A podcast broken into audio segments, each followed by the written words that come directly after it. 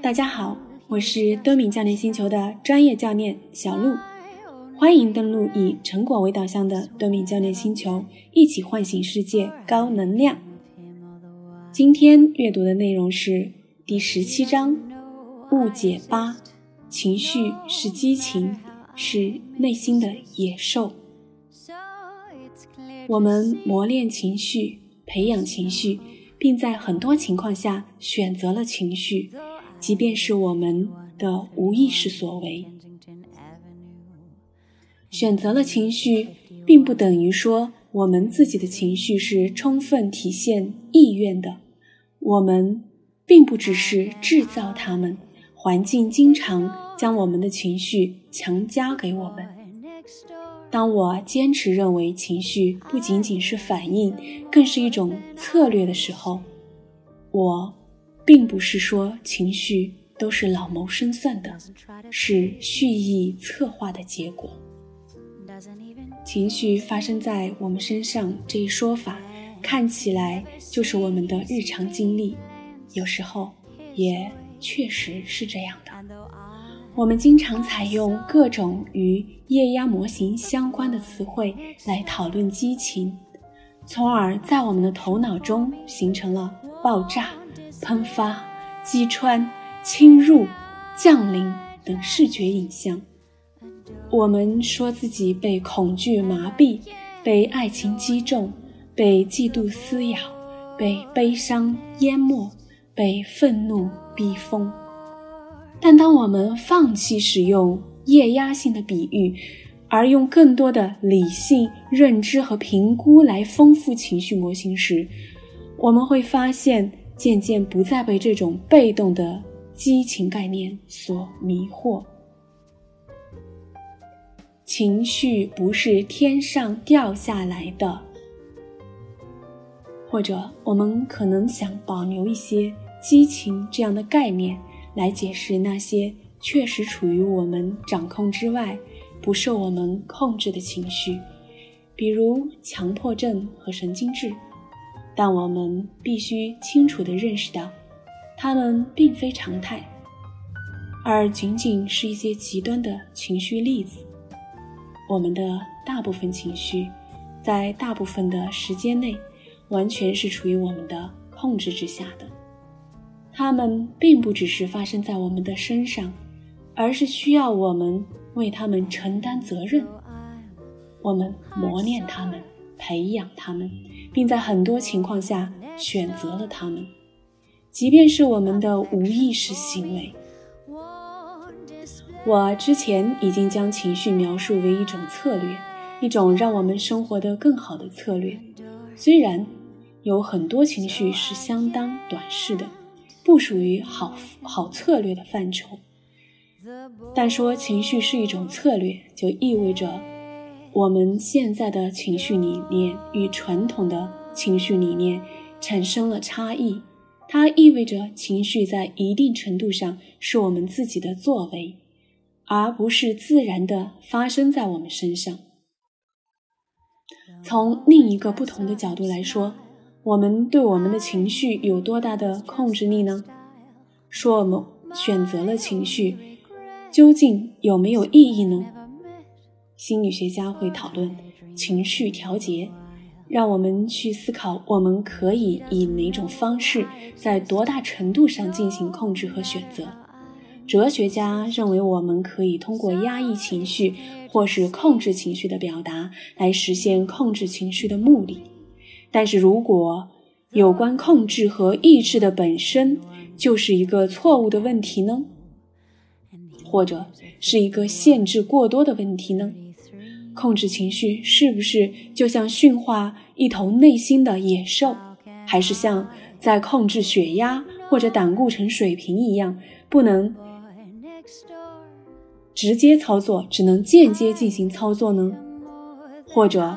像老板通过各种威胁或激励方式控制下属员工的那样，这个所谓的老板就是我们的理性，或者控制情绪，就像是控制一个人的思想、演讲、争论那样，先把它们酝酿成型，再选择表达的方式和时机呢？又或者，控制情绪的过程更像是通过练习协调个体的行为，就像骑自行车可以是无心的，但却是自主的，处于个体的控制和选择之下呢？事到如今，我能做什么？可以肯定的说，选择了情绪，并不等于说我们的情绪是充分体现意愿的。我们并不只是制造它们，环境经常将我们的情绪强加给我们。而概括的说，情绪的本质就是，对于那些我们体验到或是即将感受到的情绪，我们不能全然自主和不受限制地进行选择。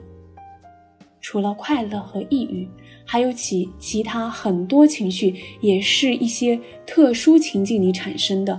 我们被周围环境俘虏了。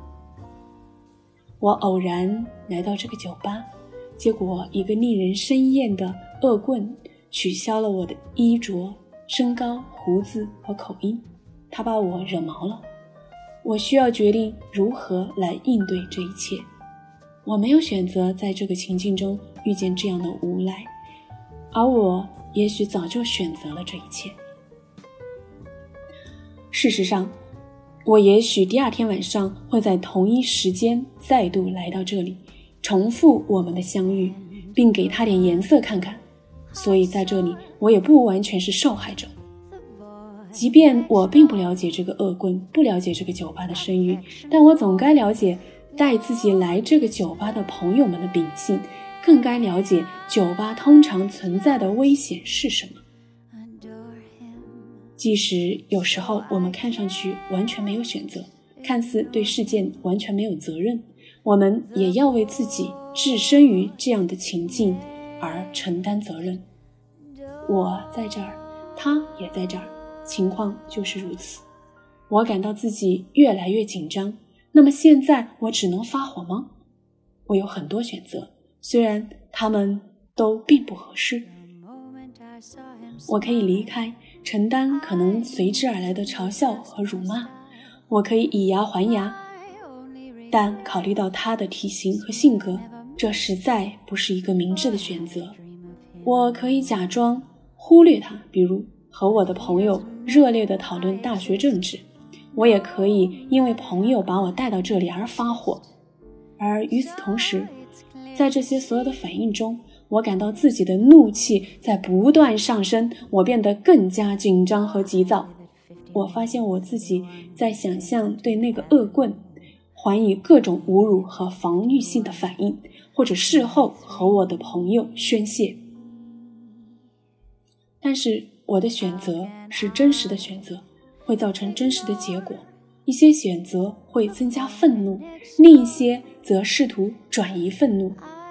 也许是朝向自己，也许是朝向我的朋友，而还有一些则力图消灭愤怒。分心通常是消灭情绪的一种好方法，特别是当冒犯情境不持续作用的时候。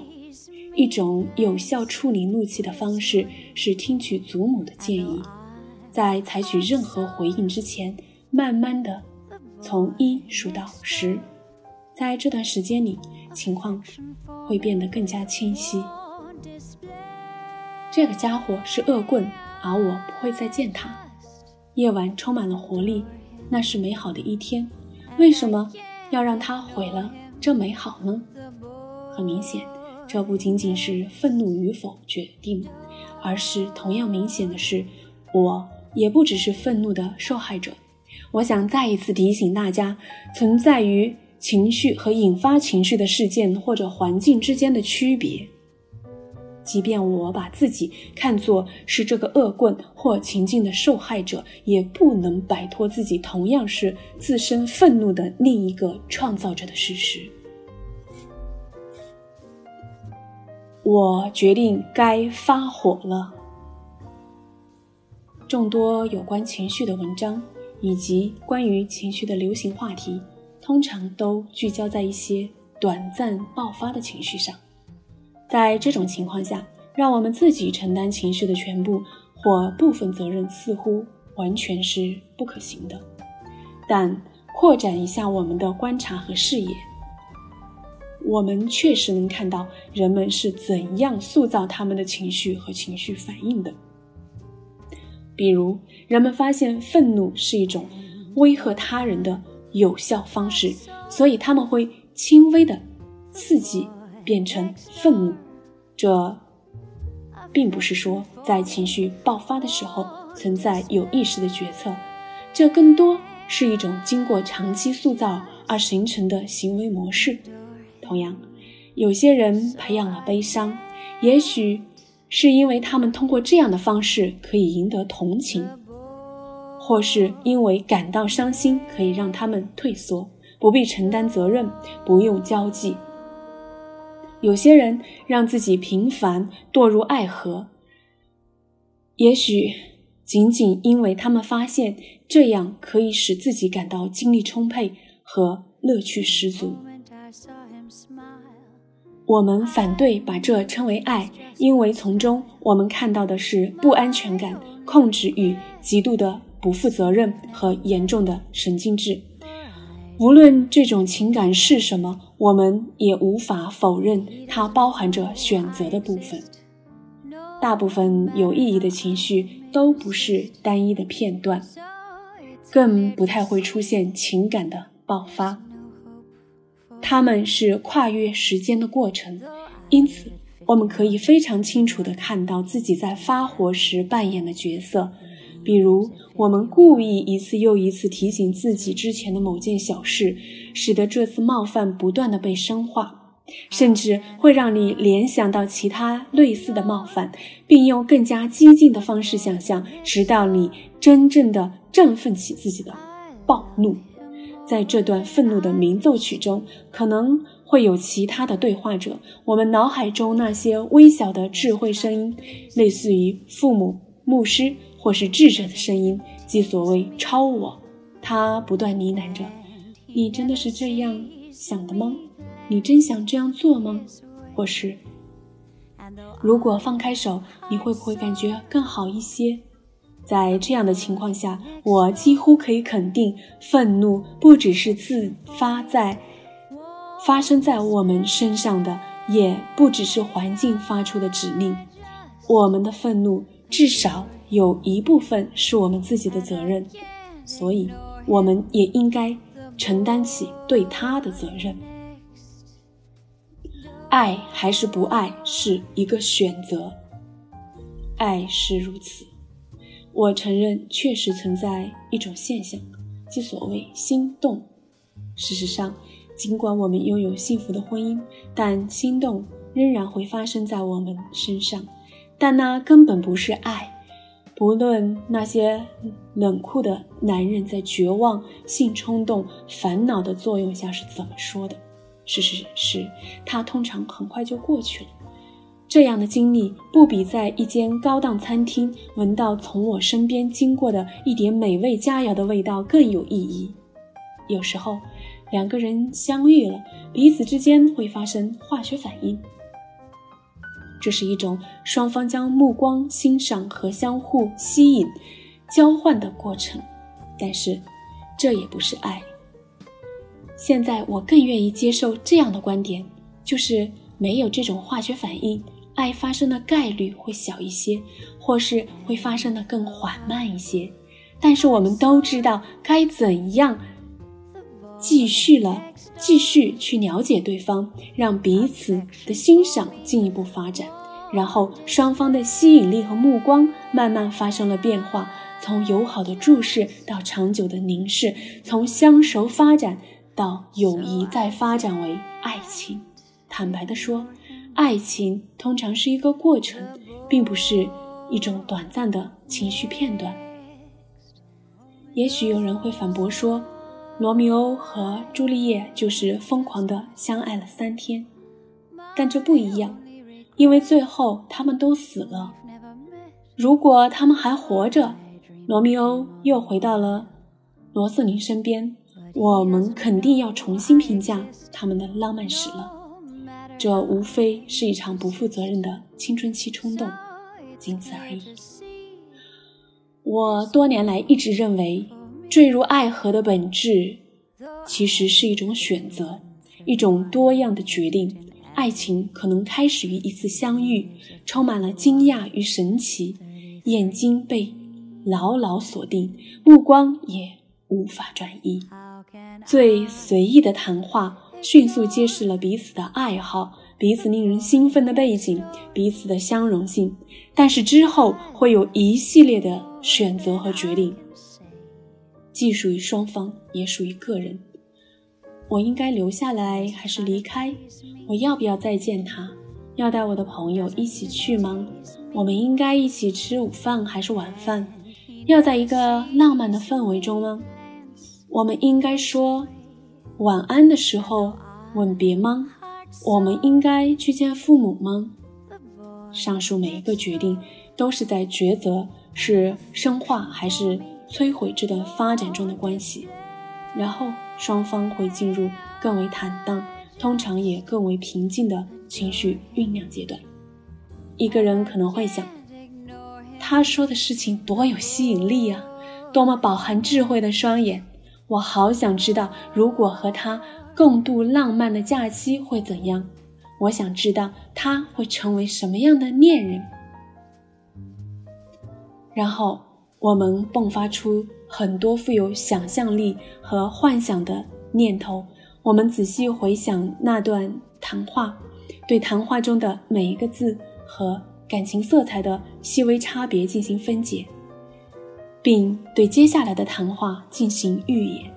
再然后，我们可以以想象为乐趣，甚至不断重复，一起在沙滩上散步、做爱、生孩子。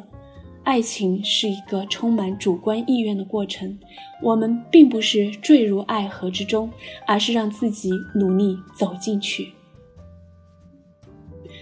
在电影《靠近》中，女主角爱丽丝悲痛地说：“在爱情中，总会有一个选择点。”你站在那里，对自己说：“继续，或者是不要继续。”我不知道那个选择点在哪里，但我知道它确实存在。爱情中的马后炮，有时候做出的决定是如此容易，以至于我们不知道这个决定是自己做出的。但是，一些重要的决定，比如第一次说。我爱你，是带有戏剧性转变色彩的。它不仅仅是表白，也是一种具有爆发力的语言行为，一个落在彼此关系中的炸弹。如果足够幸运和洞察力，这种时刻会令彼此都感到幸福；而另一些时候则不会。友谊或工作关系可能永远被摧毁。每一个与爱人有关的决定都会丰富、促进。或是危及正在发展的爱情，所以难道我们不该对爱情负责吗？如果没有这份责任，我不知道人类该如何守住这份浪漫的爱情。有关爱情的决定，并不都是前瞻性的，同样也有一些具有回顾的色彩。你相信一见钟情吗？你可能会很惊奇地发现，我的回答竟然是：是的，我相信。我最喜欢用一个例子，正好为这个常见问题提供了答案。两个人相遇了，彼此目光锁定，他们走到了一起，做出了正确的决定。他们的爱与日俱增，他们住在了一起，最后可能结婚。几年过去了，当他们回头看这段关系，或是第一次见面的情景时，也许他们都会同意。我在第一眼看到你的时候就爱上了你，事实正是如此。但是现在让我们改变一下剧情：两个人相遇了，彼此目光锁定，他们一起度过了几天富有激情的生活，但之后却对彼此感到厌倦或是不满。在未来的某个时刻，其中一个人回头看这段短暂的关系时，也许会说：“那只是一时的意乱情迷。”这里有一段很有趣的部分，在第二个例子中，最初的经历与第一个例子中是一样的，不同的是对彼此相遇的回顾性解释。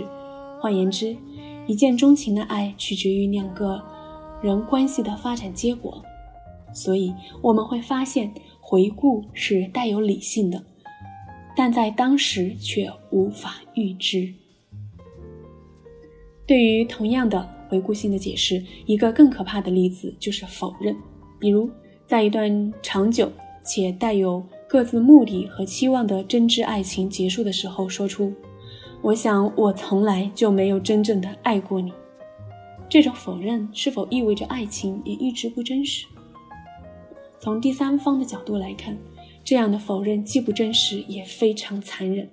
而在一个被爱人抛弃的人看来，这样的否认会使他对整段关系以及自我认同和自我存在进行大量的反思，并可能引发毁灭性的后果。情绪其实就是思想。当我坚持认为情绪不仅仅是反应，更是一种策略的时候，我并不是说情绪都是老谋深算的。是蓄意策划的结果，在大部分情绪中，我们甚至没有发现自己的存在。情绪也不符合哲学意义上的意图行为的模式，即由意图所推动的行为，伴随着明确的信念和欲望，并且知道自己要干什么。情绪并不属于我们完全有意识的目的和行为，在有目的、完全成熟的敌意行为和纯粹的被动行为。比如被人用砖头砍伤和心脏病突发之间，存在着很大范围的中间行为和体验，他们从来没有被我们划入活动和行为的范畴，并且通常也没有成为我们责任中的一部分。让我们来探讨一下思想吧。情绪与思想有很多相似之处。哲学家杰罗姆·伊诺伊认为。情绪其实就是思想，有一些想法是被我们精心且有意识地培养出来的，也可以说是应邀而来的。比如，当我们琢磨一个难题时，很可能是在当天放弃了寻找答案，但答案却在我们吃晚饭的时候或午夜的时候降临到我们身上。但是思想也会出其不意，甚至我们并不想要的时候大驾光临。这样的例子支持了尼采的著名观察结果：思想在他愿意到来的时候来到，而不是我愿意他来的时候到来。事实上，不管怎样出其不意，只要思想进入了我们的个人日程，我们中的大部分人就应该对自己的思想负有完全的责任，特别是对于那些原创的或者是格外睿智的想法。更普遍的情况是，如果思想与我们正在解决的问题或是正在参与的话题相匹配，我们也会接受这种责任，并且把想法看作是我们自己的思想，不论他们还有什么身份。首先是情绪表述征兆。当我们发现自己有一些想法的时候，比如转瞬即逝的杀人欲念或者性幻想。即便没有任何明显的情绪迹象，我们也有理由相信是相关情绪在发挥作用，比如暴怒和爱欲。如果想法特别恐怖，我们可能将它是看作稍纵即逝、无关紧要的念头而加以摒除；但如果它又回来了，一次又一次，想从心中摒除，显然已不太可能了。弗洛伊德早年坚持认为，所有这样的思想都是某种欲望的表达。很遗憾，他错了。但是当他们说，但他说，但他说他们通常是某些欲望和情绪的表达时，他无疑是正确的。思想是行动的一种吗？我们对他们负责任吗？当思想是思考的产物时，我们当然应该负责。当思想是应邀而来的时候，我们也许。应该负责。当思想不请自到的时候，我们无需为此负责。不过，想要区分一个思想属于哪种类型，实在是不是一件容易的事情。所以，你不能简单的决定拥有某一种情绪，但是你能够决定很多事情比如不去某地、不嗑药，或者用一种不同的方式思考某一种场场景，不为失败而气馁，而是鼓励自己。也可以假装拥有某种情绪，比如假装愤怒，而真正的愤怒很可能会随之而来。詹姆斯曾经给我们一条极其帮助性的建议：舒展眉头，擦亮眼睛，收缩你的背部，而不是肺，而不是腹部，用稳重的语调讲话，传递真诚的赞美。除非你是铁石心肠，不然你的心一定会被慢慢溶解。但是这并不意味着我们可以简单的操控或是发动我们的情绪。关于我们能控制什么，又不能控制什么的问题，远比区分主动与被动复杂的多。争取一个好态度。情绪的不同方面需要不同的有关自愿、非自愿、主动、被动的情绪状态的一个看法。除此之外，还存在大量涉及情绪状态的态度。从相对无知的观点，一个人总可以对情绪做一些事情，不只是控制，还应该能构建或阻止情绪。到坚持认为我们应该对自己的情绪负责。再到宣称情绪是一种选择，是一种主动甚至有意愿的东西。由于不同的方面往往招数不同的激励，所以对于情绪主动被动性的讨论，并不是一个简单的问题，也不会得到简单的回答。一些情绪的表达确实是自主的，但却不是全部。在什么程度上，我们需要对自己的思考、判断和评价负责？我们是否要为自己的感受负责？很多年前，社交学家阿利·霍克希尔德做了一项有趣的研究，看看空中小姐在面对易怒、任性，甚至有时粗鲁的顾客时，能否在数小时的航程中始终保持微笑和愉快的样子。霍克希尔德说：“通过改进和重组自己的想法。”空中小姐成功的做到了这一点。这种刻意的情绪一定不可靠吗？通常我们都会认为，造作的情绪必定是虚假的。但我认为这个结论未必有些想当然。即使是完全被计划好的、酝酿出来的情绪，也不会因此变得虚假。现在，让我们回过头来看一看内省在自我情绪生活中所起到的重要作用。到目前为止，我们一直在讨论我们情绪的自主性，但始终没有突出强调这样一个事实：情绪之所以具有自主性，是因为我们可以思考它们，权衡它们的根源和判断，重新考虑策略和结果，远离自身情绪，像别人看待我们一样看待自己。事实上，如果没有了自主性，情绪将失去所有的智慧。在发火之前，我们需要做很多事情来构建情况。我们要寻找和引人更多的证据，还要决定。是的，我感到不高兴是有道理的。他确实做了错误的事情。我曾经说过，我们不需要把情绪看作是老谋深算的结果。但我肯定也不会把这种可能性排除在外。我们的确有时候会谋划情绪策略，虽然当我们说对如何感觉进行计划显得十分古怪，但是当我们把自己置身于那些我们清楚知道或是希望激发情绪的情境中的时候，我们确实是在这么做。对我们情绪进行内省，是我们必须学会的课程，因为我们不但要学习控制情绪，还要净化我们的情绪。但是，当我们对情绪进行内省时，即使我们是如此满意我们的情绪反应，我们仍然常常会感到自己要被迫去考虑其他选择，而这种现象引发了有关控制和选择的问题。战胜有关情绪的消极观念的关键，就是去欣赏存在于我们情绪生活中的内省所具有的力量和深厚影响。而如果我们仍然感到自己对自己的情绪无能为力，那么就只能说我们想选择这样的结果。随随时问自己两个问题。我不想夸大我的论点。